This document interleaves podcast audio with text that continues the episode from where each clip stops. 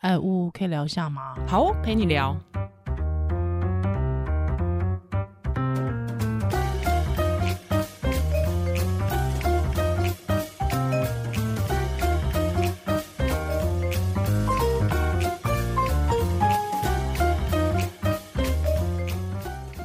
好，来喽！嗨，欢迎回到呜呜陪你聊。我是呜呜，我是依兰啦。好，这是其实是连着录的啦嘛，OK 啦。对对，好，那一样是远距，一样是远，一样是远距，然后一样是好朋友，也是老朋友，就刘医师，欢迎他。大家好，我是台大儿童医院小儿内分泌科刘世尧医师。就一定要讲这么长的抬头就对了，一定要强调自己是方，一定要强调自己是儿童医院。真的，我们儿童医院很稀有哎，全台湾才四间呢，超赞！我觉得超赞，一定要强调。有惯儿童的，你就会觉得比较放心 哦？是吗？我自己觉得，哦，我自己觉得，可能我是妈妈吧。对啊。但是我会觉得说，儿童跟大人的对待其实应该是要不大，本来就不一样啊。对，医疗上也差非常多，差非常多。就是小孩不是缩小版的大人啊。这以前我们一句儿科第一句话就是会讲这个，对啊。然后新生儿新生儿不是缩小版的儿童，没错。对，所以所以呃，有儿童冠上两个儿童字的字，我超我感觉超安心，超安心。而且我不知道为什么，我总是觉得儿科的医师感觉起来就是非常的亲民。哎，对，真的就会不气质就不太一样。哎，真的哦，就是真的真的，我一看就知道不不会是儿科医师，我不知道为什么哎，真的对不对？可能还是刺青的臭脸女，怎么会是儿科医师？而且儿哎，小孩很爱我，好不好？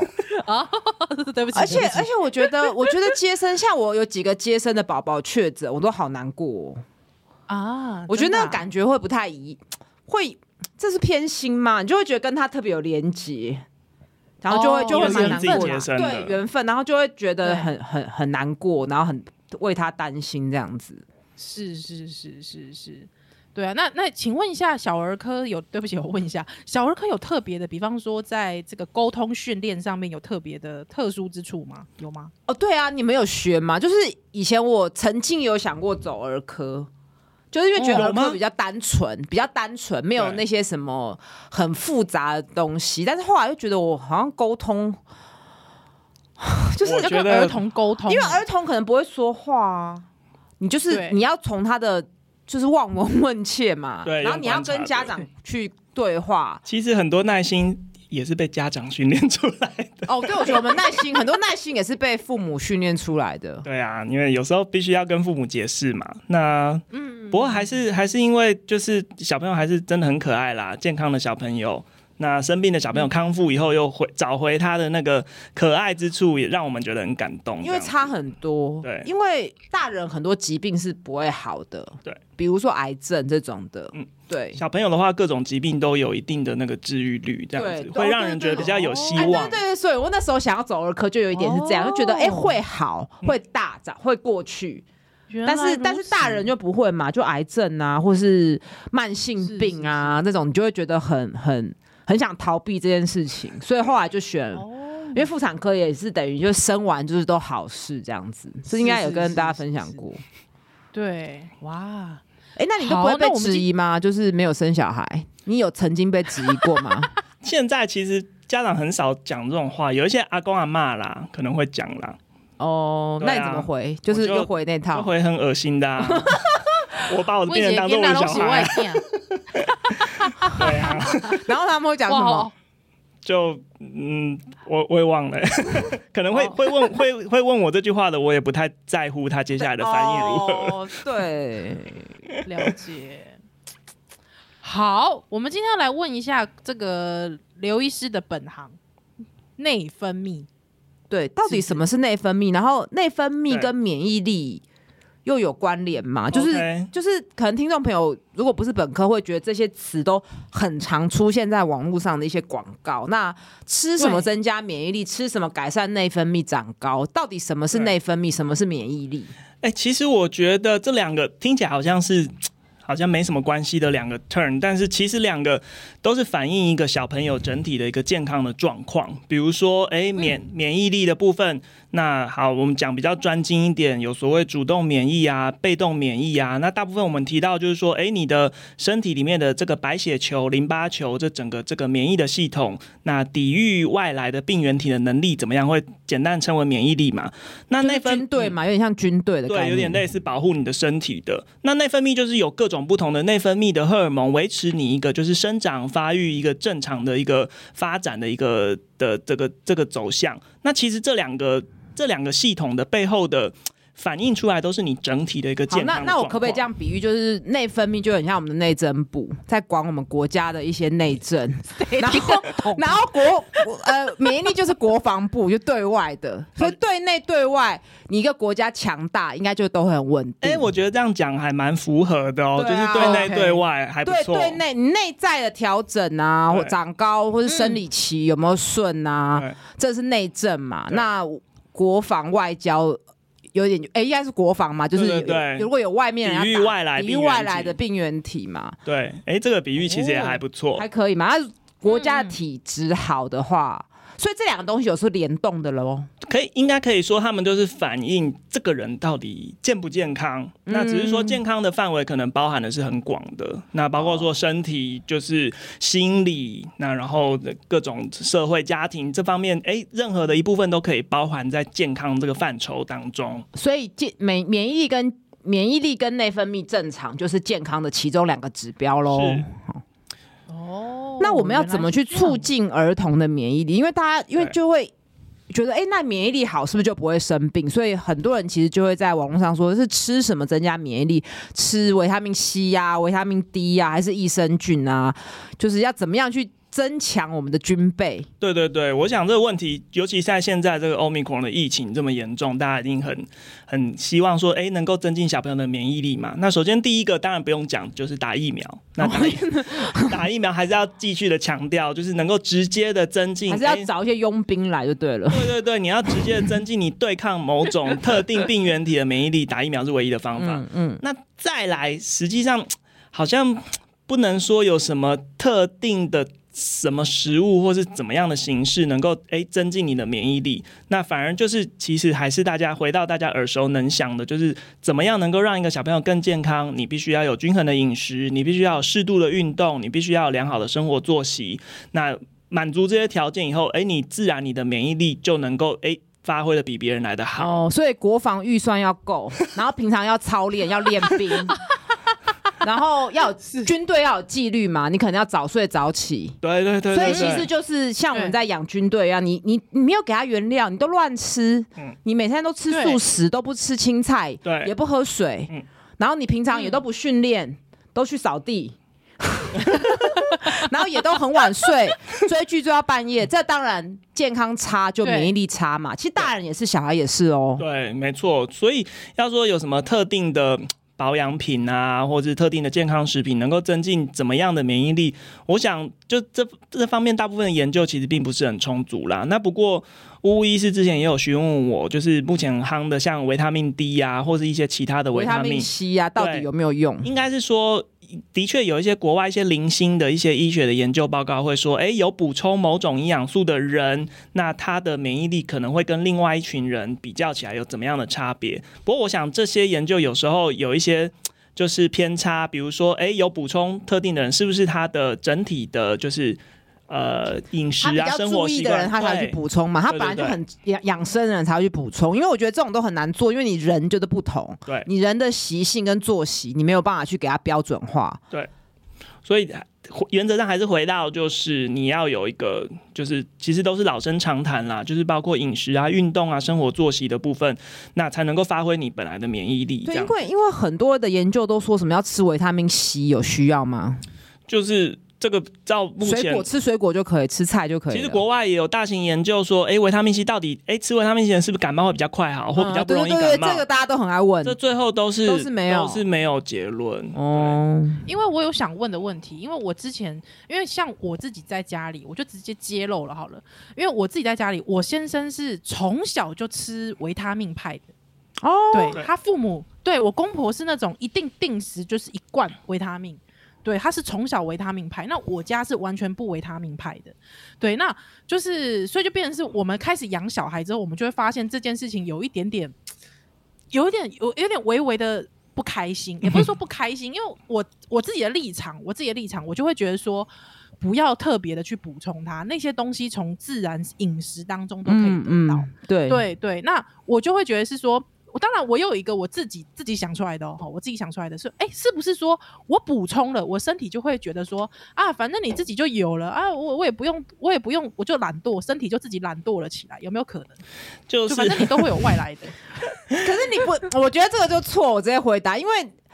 因为你你这些东西也是从食物来的啊，食物来的。那你讲的东西，啊、你讲的东西是，比如甲状，有些人会用甲状腺素去减肥，那你一直打，哦、你是吃甲状腺素就会变变瘦嘛？因为它就是整个心跳会变快，代谢会变快，那身体就会觉得你都有外来甲状腺素，它就不用制造甲状腺素了。这就是所谓内分泌。哎、哦欸，我们有机会可以找减肥医师来聊天。那你讲的那些东西是。本来就是外面食物可以吸收的，okay, 但为什么我还是站在宜兰这一派？不是因为他是我的主持人，我要拉拢他，而是因为食物有很多维他命，你等于你一次可以吃进很多元素，然后再来就是食物的吸收也会比较好，那也不用担心。为什么啊？就它是原型是，因为。哎、欸，我也不知道，研究是就是这样啊，因为它是比较天然的嘛，就像母乳比较好吸收嘛？可以这样比吗？我觉得反而是说，呃，就是。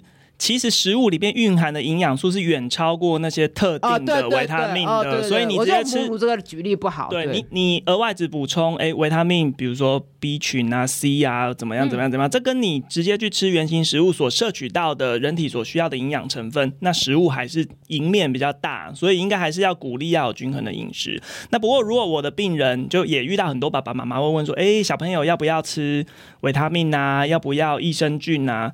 就我的理解就是说。呃，在适当的剂量之下，我相信这些东西对小朋友是没有伤害啦，没有伤害。那至于到底能不能够达到说，哎，增进免疫力啊，怎么样怎么样，促进任何生长啊，促进发育啊，这些效果我都会说是因人而异，就有的人有效，有的人没效。那你要不要用？就是、哦、可是有效，你也你也不知道是不是这个造成的，所以这个很难去判断、嗯。而且原型食物比较不会过量，因为很多人吃又担心过量的问题。那确实有少部分脂溶性的，比如维他命 A，就是确实有过量的疑虑。可是你食物就不会嘛？嗯、对啊，哎、欸，确实是因为因为像比方说小孩子，因为我先生他就是说，那小孩子感冒对不对？那你都是医生都是给你支持疗法，那你要不要就是给他一点维他命 C？对，那到底可是我觉得疑问就是，我现在在市面上买不到儿童的维他命 C，那我就会想说，那怎么办？那我是还是我说我一直买柳丁给他吃，对，还是买那个 奇异果给他吃，还是说我把大人的剥一半给他吃？对，就是你知道，妈妈有很多那种奇奇怪怪的，你知道纠结，对，所以。我我就我就会觉得说，在这件事维他命这件事情上面，我我当然目前我还是秉持着，我就会觉得说，这个从自然的食物就可以摄取，我就会觉得不用特别特别再去吃啦，我自己啦。对啊，我觉得像讲到这个维他命 C 这种，跟就是感冒啊这些疾病都有研究，就是说其实就没有相关啦。不过里面维他命有一个比较特别，就是维他命 D。维他命 D 这部分，那尤其是在晒太阳，对晒太阳，但是发现哎、欸，其实缺乏的人还不少，超多，因为台湾都没太阳啊。小朋友也很少晒太阳啊，也有空气污染的问题。那特别是纯母纯母奶的小朋友，我们也建议说，出生之后是可以要补充维他命 D 啊。维他命 D 晒太阳是可以身体自我制造，没错啊。维他命 D 在其他食物当中含量是。比较不够的，对，比较难，对，比较难，比较难透过饮食晒过的菇类啊，然后蛋黄什么的，所以维他命 D 确实是偶尔可以，我自己有在吃的也是维他命 D 啦，偶尔吃啊，偶尔，嗯嗯。嗯。不过我自己知道有一件事情，我其实特别想讲，就是说那个蔬菜、青菜的微量元素，嗯，对对对。因为蔬菜其实是有有微量元素，而且这微量元素有时候是来自土里面的，所以好像其实之前我看过一个纪录片，它其实是在讲说，其实有一些现在很多蔬菜，他们为了说什么防止污染，他们其实是什么空中蔬菜，你知道吗？它其实不种在土里面的。Oh. 对，那有没有可能像这样子的蔬菜，其实你可能吃到纤维，但是你就是吃不到那个种在土里面蔬菜的这些微量元素？对对对对对，我是觉得没有这么严重啦，所以，所以要多，我觉得所以要多元，就是你你多元社区对多元，然后你不要固定买一家，你就要分散风险，就是多多样性的去选择。哎，确实，因为我之前也听过，就是大家会很担心农药的问题。嗯，之后就是就去问那个毒物学家，毒物学家说，那你就多元摄取农药啊，对，每一不都不会过量啊，对，就不要 不要锁定一家啊。OK，可以，还有这样种的，对，还有这种你就不会过量嘛，真的是这样讲，他们真的是这样说。那食物也是多元，为什么大家讲多元、均衡、多样摄取？因为每种食物都有不同的营养素嘛。对，那其实我觉得维他命的。使用维他命或益生菌，我觉得很简单，就是你吃完到底有没有效？那你如果没有效就算了。嗯、尤其像益生菌，有很多什么过敏啊，什么呃霉菌感染啊，然后什么便秘啊，啊如果吃了没效就就算了啊，就换牌子，或是你可能用别的方式嘛。对啊，而且不是只有靠吃啊，嗯、还有运动跟作息啊。运动你，你你那个名言是什么？激激励就是之前刚疫情的时候两。哎、欸、哦，二零一九年就写一篇文章，叫“肌力就是免疫力”。这个这个习惯让医师几乎不感冒。这个习惯就是就是就是重训，因为肌肉真的肌细胞在收缩的时候会释放一些免疫的讯息，所以其实肌肉也算是一个免疫器官，然后也可以算是内分泌器官。因为其实身体就是你可以想各个部位就要做一些沟通嘛。那肌肉以前都会觉得只是一个。外观呐、啊，或者是好看，或者说帮你负重，其实没有，它里面还是会产生很多的荷尔蒙，跟不是只是只会伸缩，对，它不是只会收缩而已，对，所以还是要运动啦。那多动，多动会，嗯、那我们要讲回来长高这件事情，就是好好好好就如果没有疫情的时候，其实大家很爱问，很爱看儿科，也是就是希望小朋友赶快登大人，赶快长高。对，那在这件事情上，其实我。我跟宜兰都很没有话语权，因为就觉得长高不是就基因吗？像我妈就跟我一样高啊，就是哦，就是遗传嘛。那对你，你如果自己个子不高的话，你怎么会去想说你小孩会变超高？所以在这个议题上，我就会觉得我自己会觉得身高这么重要吗？可是这样讲也不行，因为你就这么高，你当然会觉得不重要。对 对，那到底没错。宜兰，你爸妈高吗？我爸妈其实不高哎、欸。我妈不到一百六，之后我爸爸一百六十五而已啊。那你为什么这么高？你是吃什么？我一百，因为我一百七十一，我一百七十一。还有我哥哥，我哥哥是一百七十六、一百七十七。那你特别高哎、欸，对我特别高。那为什么？那你你有？大家会问你吃什么长大的？但但但，但是没有。我跟你讲，因为我啊听说啦，听说听说我的阿昼长一百八。哦，对 对，我爷爷我的堂，对。对，就是说，就是说，隔代隔代遗传呐，对啊，也有可能，对，还有之后，因为我的我的堂兄弟，因为我没有我我我的堂兄弟每个都超过一百八，可是很奇怪哦，就是我的叔叔叔跟伯父辈的都很矮，就是我爸爸那一辈都很矮，那那可能就是隔代遗传啊。哦，对啊，所以这件事情我也觉得没什么意义。那你有特别，就是你有特别在在意你女儿的身高吗？哎、欸，这个倒是有一点，因为我先生不高，我先生跟我一样高。嗯嗯，对，那我就真的发现，你知道那种打义武功，公姐敏感叫做右滚，你知道吗？就是小孩很右滚啊，就是那个骨架很小，很小只。嗯，对，那因为我自己是骨架大只的。就是不给就抽诶，那种，对对对对，所以就是我我女儿就是她是就是幼滚的，从现在就看得出来，就是小小只小小只这样子。对，她大家就说阿玲早干不行丢力啊呢？对啊对啊，那我就会觉得说，哎、欸，是不是可以高一点？那你会希望给她吃什么高一点吗？你会有这种这种其实错误的观念吗？会吗？直接就讲错误，不敢承认。你已经做了吗？我都已经 陷入，我已经先入为主。你干嘛？你干？你干嘛？你挖坑给我？你有没有这种观这种观念呢？我觉得应该是这样讲。我觉得这是人性，就像是之前不是有个新闻说，有一个人他有一个。什么二十几岁的男男子，日本男子，他为了要长高，他真的去把他的腿骨打断。哦，那个是手术嘛？对啊，对，就打断腿骨的。他他就他真的就长了不知道不知道长了长十公分还是多少公分。那他就他有特别讲说，这个不是一般人能够承受得起，这很痛苦。可是你看这种新闻，大家就会想要去看啊，想说，哎，我是不是有长高的机会？就像是如果说什么生法的广告，你也会觉得我要点进去看一看呐，对不对？就说，哎。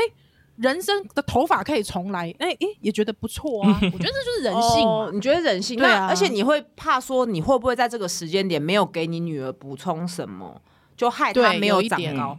那这样子的观念是对的吗？这其实都 真的有一些是无稽之谈呐。那首先长高这部分。宜兰说的就是真的是跟遗传 有很大的关系，就是很可能隔代遗传也有啊，对啊，就是基因决定了人的身高啦，大概有七八成都是基因决定的，那大概有一两百个基因跟身高有关吧，所以说，所以你就有定位出来有些基身高基因，对啊，的确有好几百个基因是跟身高可能有关系的，所以你有些可能拿到爸妈妈的比较多，拿到爸爸比较多，那你的身高比较像谁？像对啊，台湾女生。平均身高大概一五八一五九啊，男生大概一七二嘛，所以说就是如果说爸爸妈妈都是偏矮的，那你希望你的小朋友要长到更高，真的有时候先天的那个是很难去突破的啦。但是我看起来还是我们的。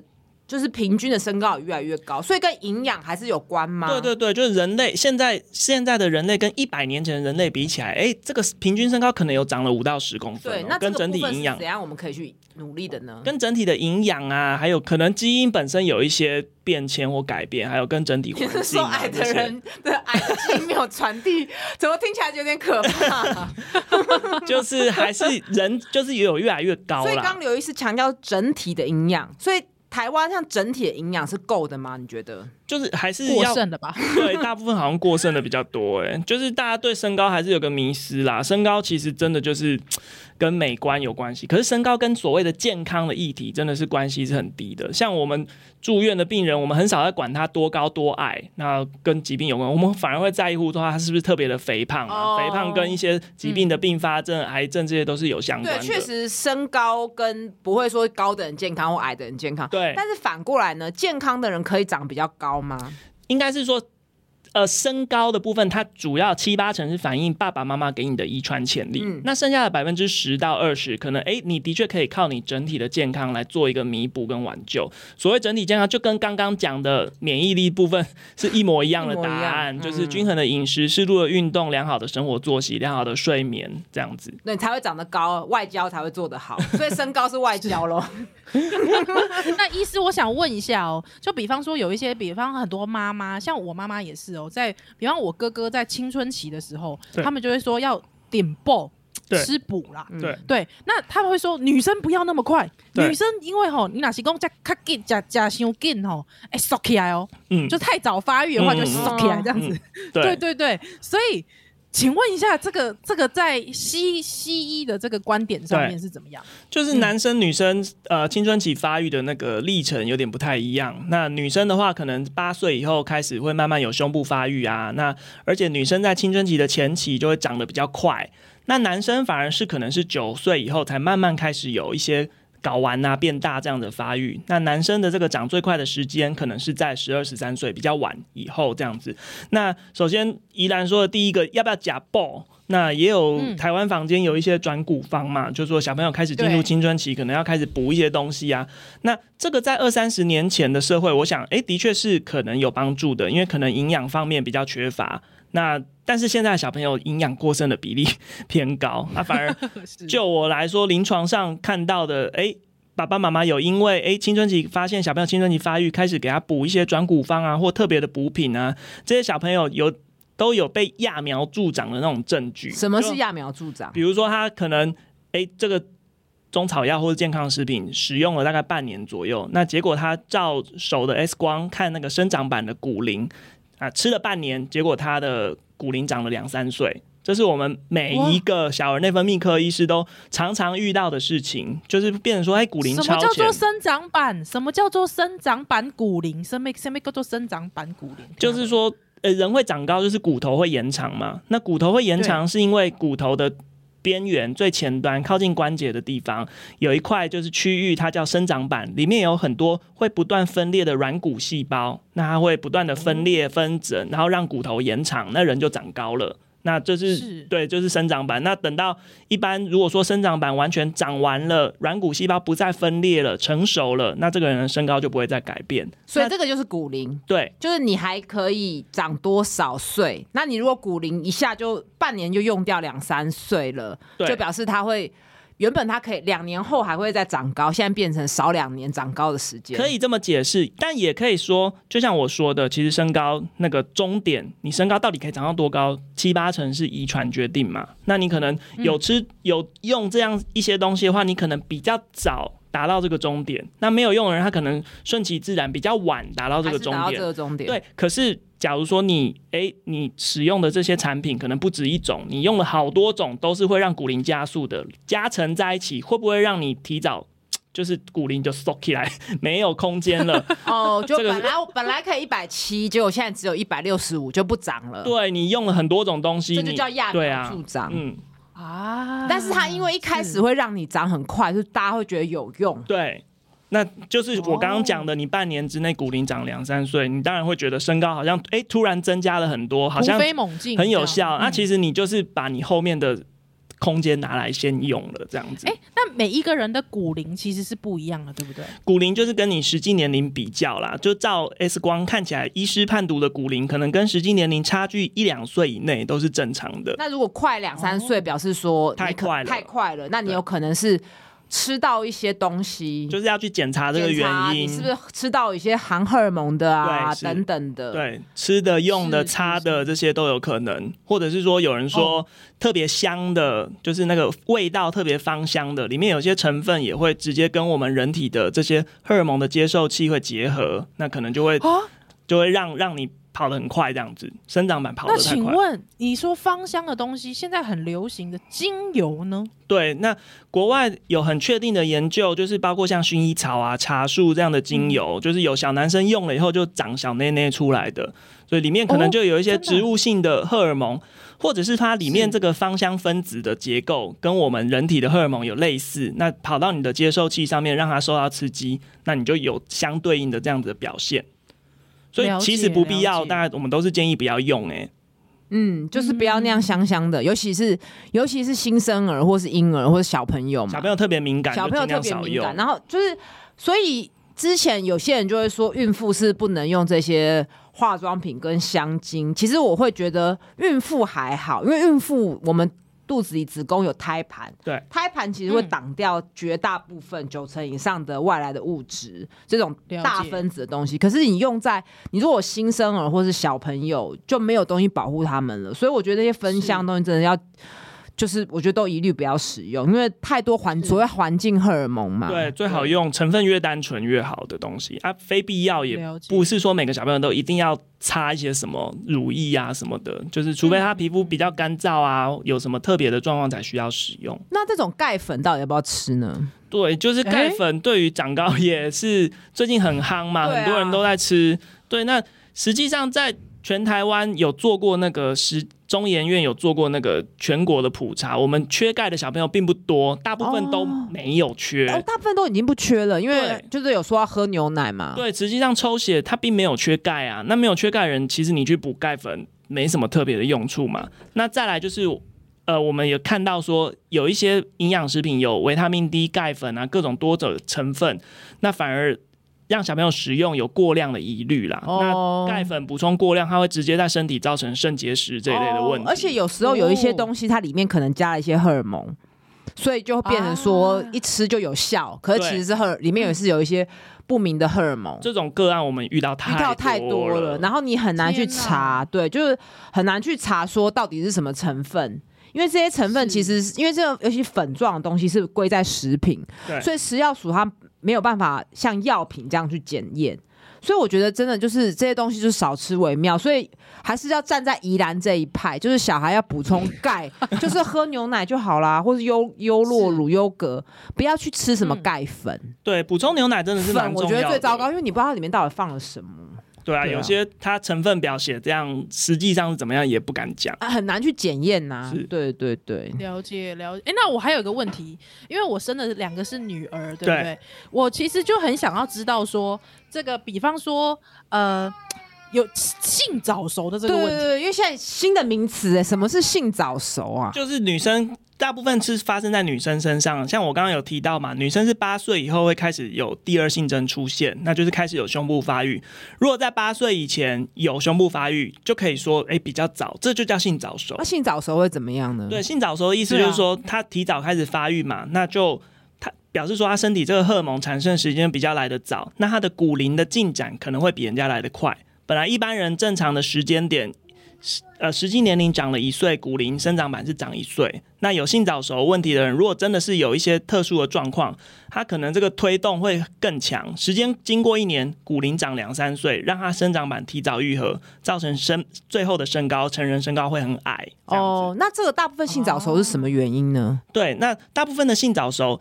以现在台湾的女生来说，虽然说定义上我们是说八岁以前有胸部发育，那就是说是性早熟嘛。不过其实，在八岁八岁以前就开始长胸部的小女生，大概有百分之十到二十 percent。最常见的原因就是找不出原因，就是说大部分是没有问题的，没有生病的。她就是诶，她开始起跑的时间比人家来的早，但是她后面呢，诶。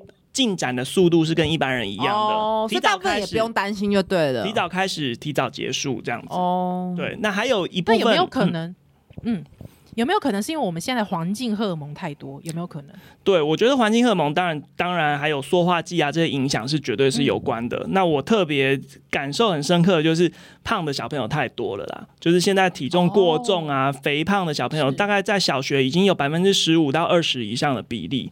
那肥胖它本身就会让人比较早成熟啊、早发育，肥胖也会让我刚刚提的这个骨龄会有加速的现象。对，所以说肥胖这个部分也是造成说，哎，性早熟一个蛮容易遇到的一个原因。哦、嗯，所以以前就听说过，嗯，对不起，我还有听说过说，男生一直喝豆浆也会长小小小内内，那请问一下小胸部，那请问一下，这我真心没听过，这，我真心没听过，那我是不是要很恐慌，不应该给我儿子喝喝喝喝豆浆？有人说就是说就是有。大豆异黄酮那一类的，就是物质在里面。你如果摄取过量啊，有些人这也是因人而异啦。有些人就比较敏感，那有接触到这个成分。正常喝豆浆应该不会吧？对，我觉得几率是不高啦。正常喝豆浆又不会多多少，你能喝一天喝三千 CC 吗？除非他摄取的量很大吧。就豆浆当水喝的啊，也有可能啊。对啊，所以以前讲说月经来之后就不会长高，是真的有它的道理喽。应该是说月经来了以后，哎、欸，女生的月经来大概是在她青春期的算中后期了嘛。那呃，月经来的时候，相当于她体内的这个成熟的程度，骨龄照起来可能已经十二十三岁这样子。所以应该说月经来了以后，她长得会变慢。就是它诶，发育最快的那个生长冲刺的那个前面两年可能已经过去了，这样子，哦、所以会长得会变慢，哦、没有像之前那么快，并不是说月经来了就不会长了。嗯，对，了解了解，因为就是哎，有些很高是国中才来月经哎，就每个人的发育，嗯。可是我跟你讲，我小学五年级就来月经，哦，我跟我一样，跟我一样。对，可是我国小毕业到我高中，我长了十，我我我长到一百七呀，我长了十公分。哦，所以真的个体差异还是很多，欸，对啊，每个人还是不太一样。对，那大部分女生就是开始长胸部以后，大概两年到两年半月经会来。嗯，那所以说现在其实小五、小六女生来月经的比例很多吧？对，应该大部分都是小五、小六来啊。对啊，所以那不一定是有什么问题啦。对。那听起来身高是不是我们？那运动会有帮忙吗？我呃，运动的部分呃，有人是说什么跳绳啊，跳绳特别是 对，因为之前有一个中国新闻说，妈妈就是叫他每天跳一百下，结果反而弄到受伤，生长板受伤。我觉得跳绳真的有用吗？应该是说，并没有证据显示特定的什么某某运动能够真的让你多长几公分啦。对，那以前都还有一个迷思，就是说重训的人会长不高嘛。对，这个绝对是错误的，因为这个就是说，因为个子小的人做重训会比较吃香，嗯、因为做各种动作都是从把重量从地上举起来或等等，所以你矮的就会 真的啦。所以你看郭婞淳，地心引力比较少，你要对抗地心引力比较少，所以你像郭姓存什么的个子娇小的人确实就是会吃香，然后我们阻力就会比较大。对，因为你如果光是一个硬举，你腿比较长，就是要移动的距离比较长，所以那是幸存者的挑选。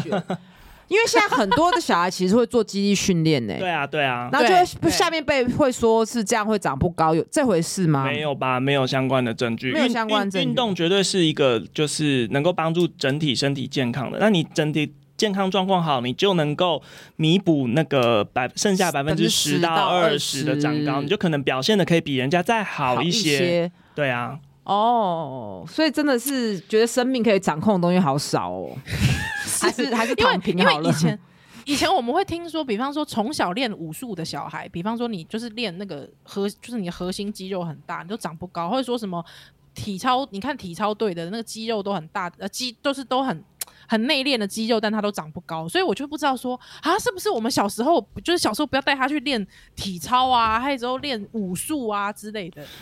我觉得有有专业教练的一个指导之下，小朋友也是很适合进行就是阻力训练啊、肌力训练，因为那个对骨头的成熟度都是有帮忙的。那当然，你如果不正当的运动的方式有伤害到骨头，过过度训练、啊，对，甚至伤害到生长板，那那可能真的会有影响。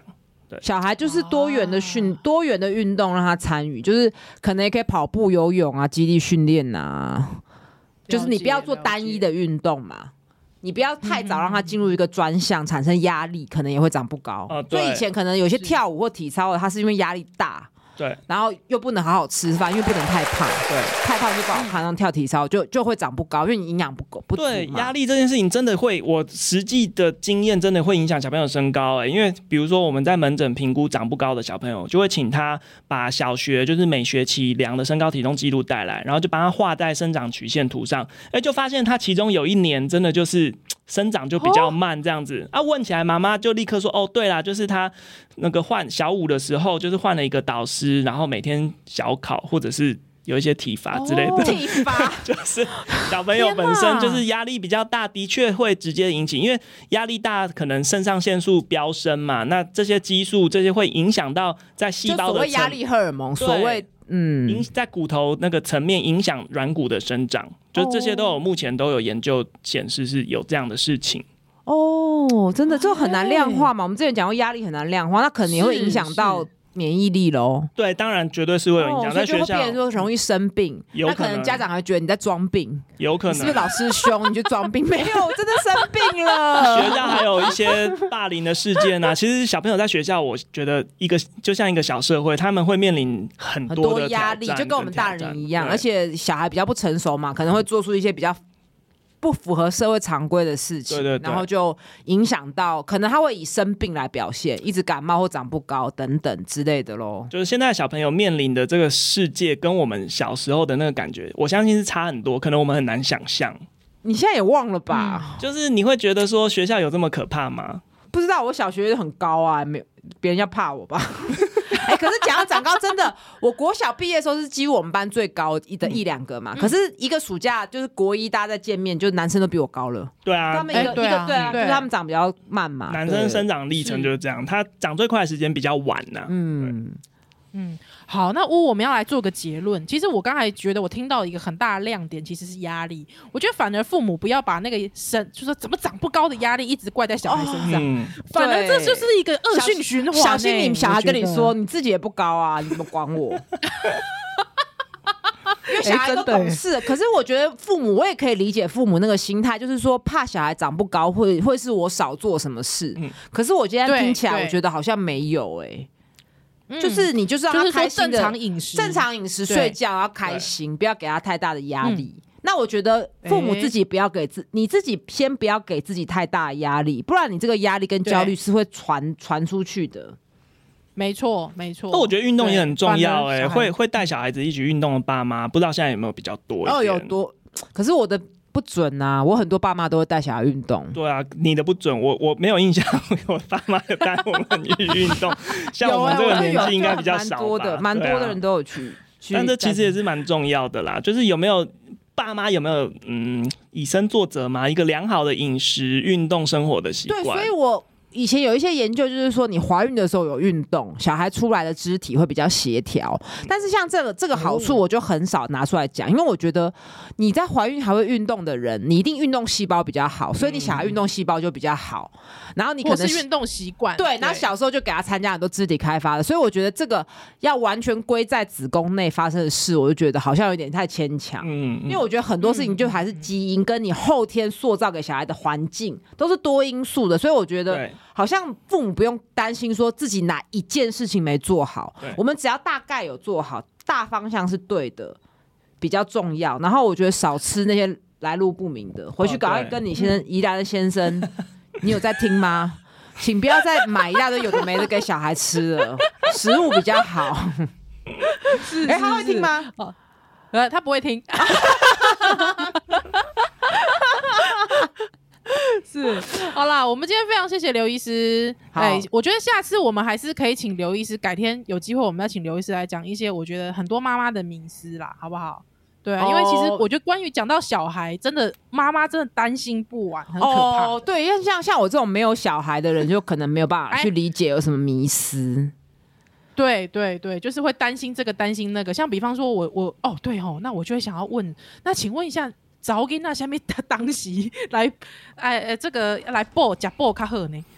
对啊，就是刚刚说的，现在很多人都过 都过量，都过量啦。对啊，很多小女生就是体重都已经过胖啊、肥胖的了。对啊，那不要吃来路不明的东西啦。那种转骨只是让 Okay. 有些让你食欲变好，要吃很多嘛。以前是这样说法，对啊，现在我觉得真的觉得不需要，你还不如多带他去参加一些运动的课程。就是像我刚刚请问一下。嗯哎、欸，请说。像我说的，就是包括其实大部分的营养食品，或者是包括刚刚讲的钙粉，或者是转骨方也好，它可能没有直接对小朋友有什么危害，但是你就太多了，已经太多了，就是营养给他，那反而对他。是揠苗助长这样的一个比例，那反而对它的生长未必是好事。嗯，就是没有确切的好处，但是万一它是刚好是来路不明的黑心产品，反而会扣分，那何必呢？是这个意思吧？对，对可以这么说。那依然，你还有什么要补充？就是我想要问你最后一个问题是：有人说小小时候胖不是胖，是真的吗？这个就是一定要郑重的澄清，而且郑重的就是。抵抗这个谣言，就是小时候胖就是胖，就是国外有很多的研究说，一两岁诶肥胖的小朋友跟他三十岁还有继续肥胖，这是有非常高的关联性。所以的确小时候胖就是胖，那成小时候胖表示你有很高的几率成人肥胖，那成人肥胖就跟高血压、心脏病、糖尿病这些三高这些的疾病。是非常有关系的，所以体型的部分，啊，你把脂肪细胞养胖了，它可能就收不回来了。所以体重这件事情要从小就应该要持续的注意。不，现在台湾的小朋友长不高的问题是小事，长太胖是非常严重的，小儿科医师都要面临的最大的一个挑战。但是我觉得你、嗯、呃不要轻易的批评你的孩子太胖。我们、欸、是哎对，因为我觉得这是另另一个议题，就是说。你要从他的生活，我们就是要去改善他的行为，而不是批评他的外表。就是说，哎、欸，妹妹不要再吃那么多素食了，快速的素，这不太健康。我们去运动什么，而不是跟他说，你再吃，你那么胖，以后没人要你。我觉得这个修辞还是要很注意，尤其是小时候。这个、这个、我们下次来聊这个，这个我们下次来聊一集。我感同身受，这是我觉得从小的危害。不要去批评外表，所以尤其是胖这个已经被污名化很严重了。但不表示说我们就不去管小孩的健康嘛，就是我觉得是要去以行为去出发，而不是以外貌。对，这个确实可以有机会，我们要找心理师来聊这个议题。对，因为其实有很多很多，我觉得特别是小孩，刚才讲到压力源，其实有很多小孩其实透过吃。来让自己舒压哦！现在小孩压力好大哦。对啊，其实真的很大，对其实真的很大。好的，我们今天非常谢谢刘医师喽。好，那 忽然雌雄这边剪掉好了。今今天很开心，刘医师就是陪我们聊了这么多关于军队跟内政的事情，然后以及要怎么去让我们的。为国家未来的主人翁变得更健康，忽然严肃，是忽然政治化了起来。好，那今天就很感谢怡兰跟刘医师陪我们聊，那乌陪你聊，我们下次再见喽，拜拜，拜拜，拜拜。